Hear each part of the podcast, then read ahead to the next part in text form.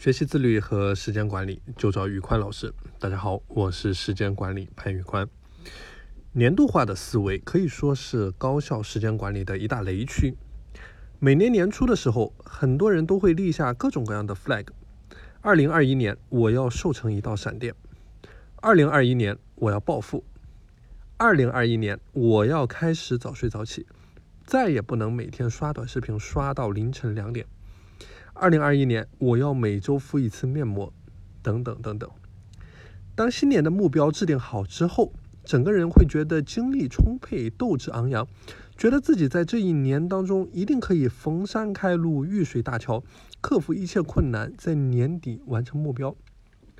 一个月之后呢，发现自己离目标还是有些差距，但是整个人并不着急，在心里安慰自己：不要慌，困难只是暂时的。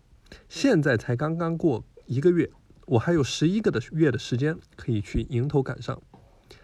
三个月之后还是落后于进度，最初的动力也慢慢的消失殆尽，干脆破罐破摔，爱咋咋地吧。锻炼那么累，也练不成马甲线，还是先别练了。肚子上有些肉，还要好看些。六个月之后呢，最初给到自己的承诺已经烟消云散。惯性的力量已经带着你回到从前的状态，所有的目标都不了了之了。上面的问题啊，是很多人使用年度化思维管理时间所出现的常态。因为缺乏时间的紧迫感，很多本来就困难的任务更是不可能去完成。大而泛的目标，它永远是滋生拖延的温床。而要打破这样的思维误区，一个最好的反例就是埃隆·马斯克。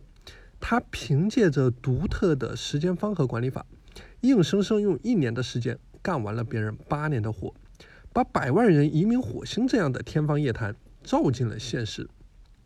简单来说，这套时间管理方法的核心就是不设立任何年目标、月目标，而是以五分钟为一个时间方盒管理时间。